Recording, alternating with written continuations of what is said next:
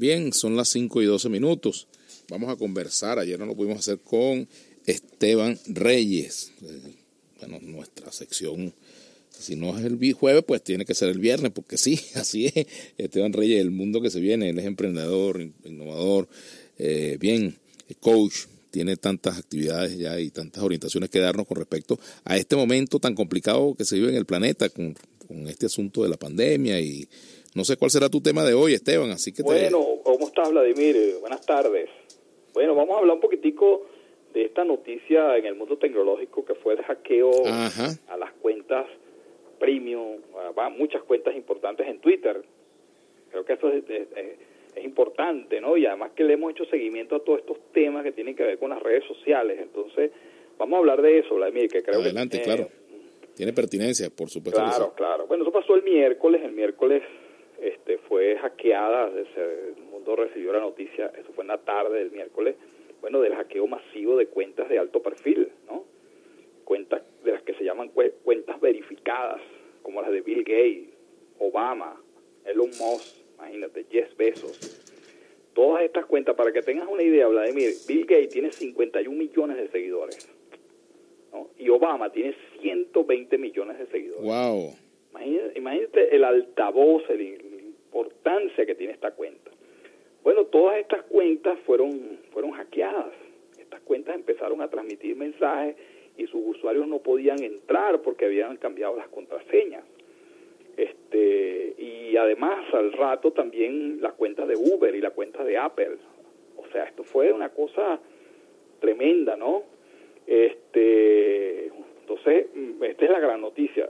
Eh, ¿qué, fue lo que, lo que hicieron? Bueno, estas cuentas empezaron a tuitear algo, algo bastante, digamos, tonto en el sentido del impacto que podría tener tener acceso a estas cuentas. Podría hacer otras cosas mucho más grave, claro. Transmitieron un mensaje que estas personas, un mensaje poco creíble, que estas personas decían, bueno, estoy dispuesto a compartir mi fortuna en Bitcoin y todo el que me, todo el que me envía esta cuenta este un Bitcoin, yo se los voy a devolver, les voy a dar el doble. O sea, una cosa bastante tonta, ¿no? Cayeron muy poquitas personas. Este, en esto se dice que fueron más o menos unos 12 Bitcoin siempre hay quien cae, ¿no? Por supuesto. Y bueno, pero sin embargo 12 bitcoins son más de 100 mil dólares, ¿no? Claro, claro, claro, ahí, pero no se justifica este monto tan pequeño con este ataque, con esta cosa tan grande que ocurrió. Ahora, ¿qué muestra esto, Vladimir? Bueno, la tremenda vulnerabilidad de seguridad que tiene que tiene Twitter, porque no fue una cuenta, o sea, regularmente hackean una cuenta porque hacen una cosa que en el mundo de la seguridad se llama este, ingeniería social, que es un poco hacerte seguimiento y robarte la clave. Entonces, una vez que te roban la clave o adivinan tu clave, te empiezan a tuitear por ti. Pero entonces hace cuenta por cuenta. No, esto no fue eso. Esto fue entrar a todas estas cuentas este, eh, clasificadas o verificadas masivamente para transmitir el mismo mensaje, ¿no? Y esto demuestra una tremenda vulnerabilidad de Twitter. ¿Cómo fue posible que esto ocurriera? Aparentemente, pues tuvieron acceso a las cuentas de administración de estas grandes cuentas. ¿Y cómo lograron hacerlo? Bueno, todavía no se sabe, se está investigando, este, no se sabe, se supone que hay participación o de alguna forma los empleados internos que tienen acceso a estas cuentas tuvieron que tener algún rol porque ya está claro que no fue un hackeo, no fue el sistema, no fueron las API, no fue un tipo de hackeo tradicional que, que tenemos nosotros. Bueno, lo importante es lo que devela esto, ¿no? Porque ocurre este que es posible entonces que este alguien, una especie de, este de administrador tiene acceso a estas cuentas y esto es sumamente peligroso. ¿Tú te acuerdas hace unos unos años atrás que este un terrorista allá en California se atrapó el, su teléfono, era un iPhone, y no pudieron eh, abrir esa, esa cuenta porque es tan profundo el, mecanismo de seguridad del Apple que no pudieron. Y, Apple además se negó a, a, entregar las claves, además porque ellos no administran las cuentas del usuario. eso significa que el sistema de seguridad es bastante sólido, pero esto demuestra que no, que en, que en Twitter la cosa no es así, ¿no? En pocas palabras, lo que ocurrió, Vladimir, es que, bueno, a Twitter le bajaron los pantalones prácticamente, ¿no? Y eso es lo que, bueno, se ha visto y se ha venido conociendo. Ahora te imagínate, Vladimir, el riesgo que significa tener acceso a estas cuentas con estas con estos millones. Imagínate que el, el, el, mensaje, en vez de ser un, este mensaje este que como todos los analistas lo, lo, califican, pues de ser un poco tonto, poco creíble, ¿no? Hubiese sido otro mensaje. ¿Te imaginas tener acceso a la cuenta de un grupo de políticos o un grupo de empresarios y, y de repente lanzar una noticia y que las acciones suban o bajen? O sea, todo el poder que tiene, el riesgo que tiene. Por cierto, ya que hablas de la vulnerabilidad de, de Twitter y en cuanto a, por ejemplo, si se van a hacer operaciones con Bitcoin, e, e, ese sistema es invulnerable. Por ejemplo, las criptomonedas. No, no, sí, es muy, es muy, muy, muy, sólido. Pero es que, ¿cuál era la trampa aquí? Bueno, tú man, supuestamente era una trampa cazabobo, que llamamos nosotros aquí en nuestro algo, ¿verdad? Tú me mandas a mí un dólar y yo te devuelvo dos. Claro, nunca te iba a devolver los dos, pero ya me mandaste uno. Bueno, hubo algunas personas que mandó, que mandaron ese Bitcoin, pero claro, la persona, ahí no, ahí no estás vulnerando el sistema de Bitcoin, la gente eh, digamos, este, a motos propios, pues agarró en su billetera de Bitcoin y mandó a esa cuenta de Bitcoin, mandó, qué sé yo, una, una cantidad pequeña, a lo mejor, qué sé yo, 5 o 10 dólares. Eso lo, que hicieron algunos fue mandar un poquito para ver si era verdad la cosa, ¿no? Claro, si, si, hubiese sido algo masivo, pues habría sido quizás mucho dinero. la vulnerabilidad no es por el Bitcoin, la vulnerabilidad es por Twitter. Ahí esto obligará a Twitter a tomar medidas, ¿no? Bueno, por supuesto, como te digo, pues esto es una noticia muy, muy, muy dura para Twitter porque demuestra una vulnerabilidad que nadie se imaginaba incluso que podía tener, ¿no? ¿Tú te imaginas, de nuevo, Vladimir, tener la responsabilidad como empresa de que una persona como Bill Gates, de nuevo, ¿no? Este, este, como todos estos tipos tengan, tengan allí su, este, vamos a decir, su, su canal de comunicación con su audiencia la responsabilidad que tiene para ti, pues como Twitter, de tener ahí a, Bill Gates, tener ahí a todos estos personajes y a todas estas empresas que tienen y que comunican y que se sabe, pues bueno, imagínate lo que significa Twitter para los periodistas, tú que eres periodista, Por supuesto. la importancia que tiene esto. Entonces imagínate el poder que tiene la red social, ¿no? Que todavía, pues algo que todavía no, no, no, no, no hemos entendido en toda su dimensión. Yo me imagino que ya Twitter debe estar preparando algunas acciones para, para para cuidar de, su seguridad. Bueno, por supuesto, o sea, esto es un cisma, una cosa, bueno, que obviamente la empresa, demanda de empresa no tenía ningún protocolo tampoco. Podría ser demandado, por ejemplo, una empresa como Podría ser demandado. Por las personas afectadas. Que teme, claro, es algo de los cuales ellos temen, pues, ¿no? De que eso pueda ocurrir, ¿no? Este, claro, el tema es que Twitter es un valor importante para, la, para los medios de comunicación y para la comunicación libre, por un lado, ¿no? aparte de todos estos mensajes de odio. Y Twitter ha sido una de las empresas que más ha eh, actuado, mucho más que Facebook, en frenar esta, esta pandemia de odio y esta pandemia de malas noticias y de, perdón, malas noticias, no, falsas noticias que se difunden en la red. Pero muestra, Vladimir, el, el tremendo poder que tienen las redes sociales. Si se hablaba antes del cuarto poder de los medios, yo creo que ese cuarto poder ahorita son las redes sociales y cuidado si no, si no es más que cuarto. Es un poder tremendo, ¿sabes? ¿Cómo es que las sociedades tienen que limitar ese poder? ¿Cómo es la responsabilidad de manejar esos medios, tanto de las empresas que ofrecen la plataforma, como hemos visto, hackear elecciones completas? Tú puedes, bueno, hackear un país completo, llevar un país completo al despeñadero como ocurrió con Inglaterra y el Brexit. Todas estas cosas, Vladimir, son temas que bueno, que están en la palestra y que demuestran una vez más la tremenda importancia que tiene que la sociedad entienda estos fenómenos que provocan la tecnología y que pueda, pueda constituirse una base legal y una base de principios para que este poder sea usado para el bien, sea usado en términos positivos y no someta pues a, riesgo tantas cosas que, están. pues. Ahora fíjate, importante también eh, imaginarnos ¿Cómo puede impactar, no solamente en Twitter, sino en las demás plataformas tecnológicas, esto que ha ocurrido? No, bueno, pues la seguridad sigue siendo un tema cada vez más, más importante. Aquí eh, la seguridad por un lado y la otra cosa tiene que ser tiene que ver Vladimir con la propiedad de los datos, ¿no? Que es el gran tema realmente. Claro, por supuesto. ¿Qué hace esta plataforma y todas las plataformas con los datos? Está todo este tema esta polémica que hay ahorita con esta red social china que se llama TikTok, que no tiene ningún tipo de, de condicionamiento de cómo ellos, a qué se comprometen ellos con los datos que los usuarios tienen, ¿no? Y bueno, como detrás está China, y detrás está todas las prácticas que el gobierno chino está aplicando en este tema de, del control social, de como lo llama Chul este, Hans, el panóptico digital, es decir, una mirada, un gran hermano mirando todo lo que tú estás haciendo, bueno, es uno de los grandes temas que los políticos, lo que pasa, Vladimir, es que los políticos no entienden este fenómeno, ¿ves? Es difícil. No entienden este fenómeno de las redes, esta complejidad que implica la tecnología, las redes, los digital. Entonces, este, bueno, tampoco se dejan asesorar.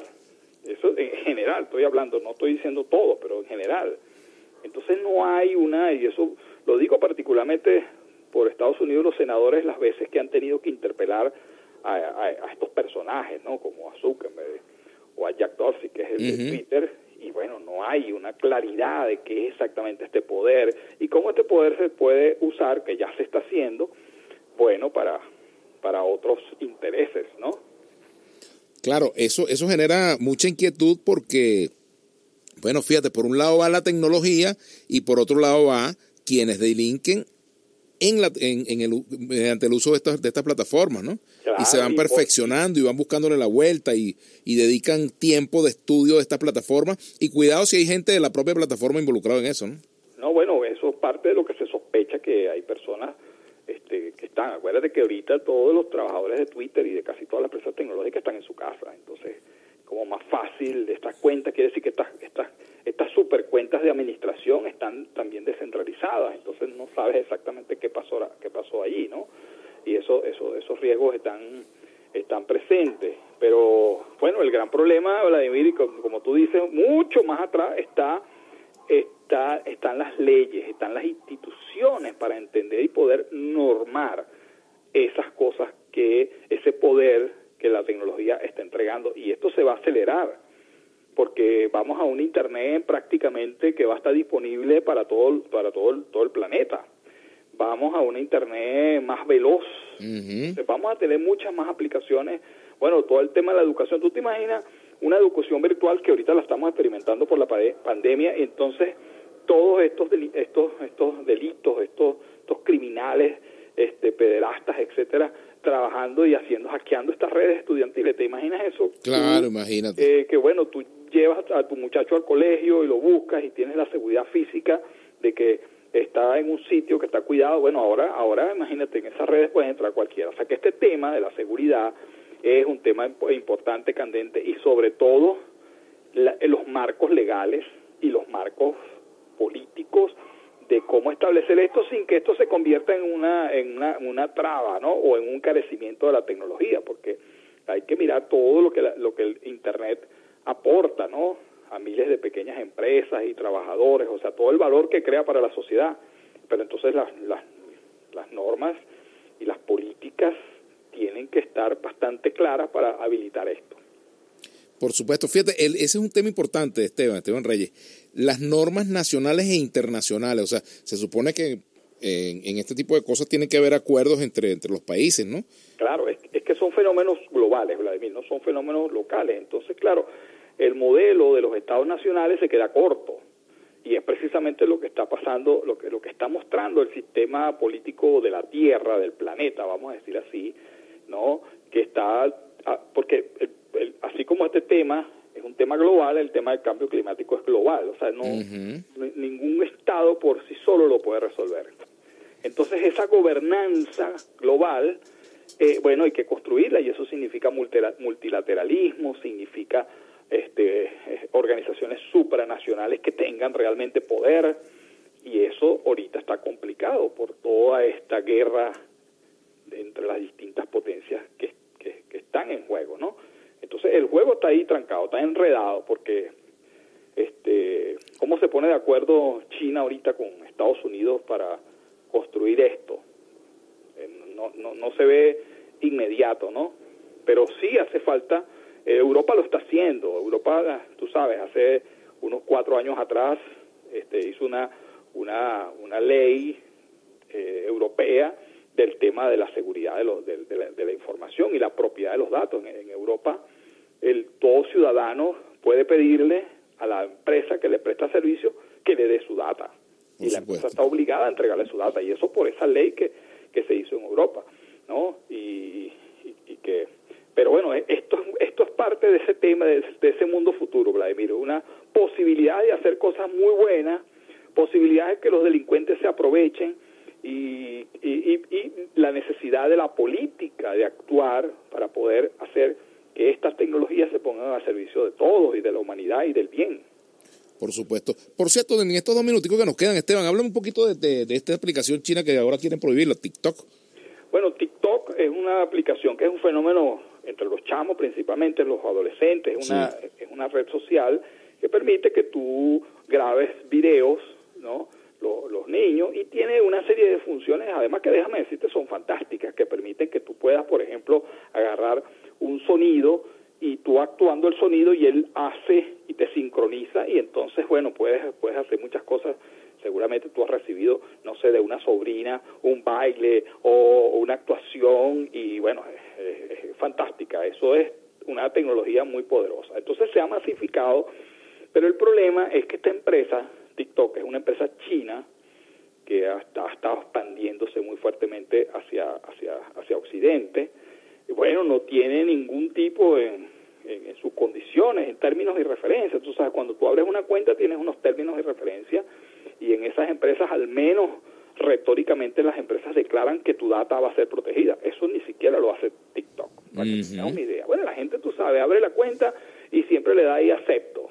Cuando dice acepto, está afectando, que esos datos pueden ser usados por la empresa como quiera. Entonces está el antecedente de todo lo que la China está haciendo con el reconocimiento facial y la información y todo este tema de control social que, bueno, ponen una alerta en la gente si, bueno, ¿qué va a pasar con estos datos, no? Y sobre todo, Vladimir, son los datos de nuestros adolescentes y niños, ¿no?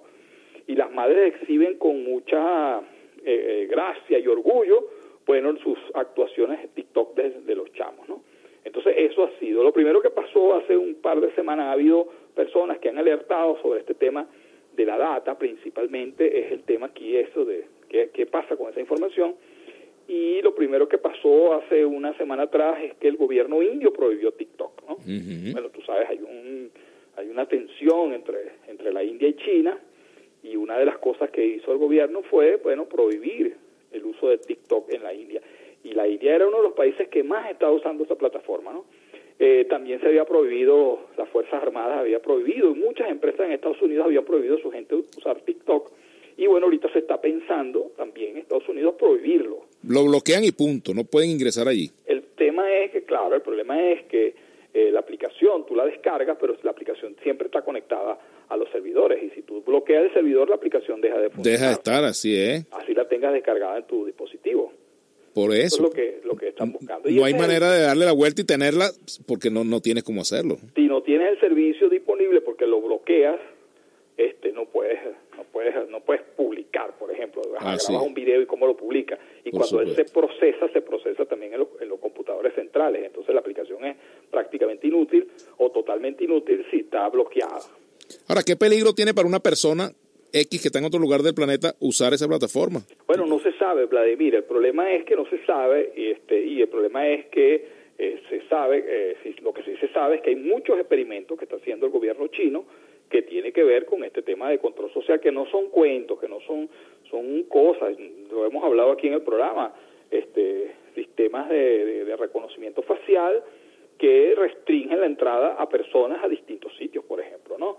Este, entonces, si yo te veo a ti y las cámaras, hay millones de cámaras disponibles ya en el gobierno chino y aquí va Vladimir Villegas y no puede entrar el metro y, y bueno, cuando tratas de entrar con tu identificación digital no puedes, por ejemplo. Exacto, exacto. Entonces, eso bueno, ponen alerta a la sociedad porque este, de hecho en China está todo este tema implantado del crédito social. Si tú te portas bien, eh, y, este, bueno, tienes beneficios, pero si te portas mal, entonces te cierran accesos a crédito, te cierran una serie de cosas. Imagínate, Vladimir, el poder que eso te da para controlar una sociedad, sobre todo si el gobierno es un gobierno totalitario, ¿no? Un gobierno de partido único. Así un gran riesgo. Entonces, claro, si, si, si, en este contexto, cuando tú ves TikTok, tú dices, bueno, espérate, yo no sé qué va a pasar con esto. ¿Qué tipo de experimentos sociales estarán, haciendo estarán haciendo los chinos con, con esto? Al no saber, surge la duda, surge la cautela y los expertos, que esto es lo más importante, los expertos han dicho que el peligro fundamentalmente por el tema del derecho a los datos, Vladimir, que es el gran debate. ¿De quiénes son los datos? ¿Tú cuántas, cuántos usuarios tienes en Twitter? Bueno, imagínate tú. ¿Cuántas posts? ¿Cuántos Ah, tweets? sí. Bueno, toda esa data de quién es. Hay un limbo. Esa data es tuya.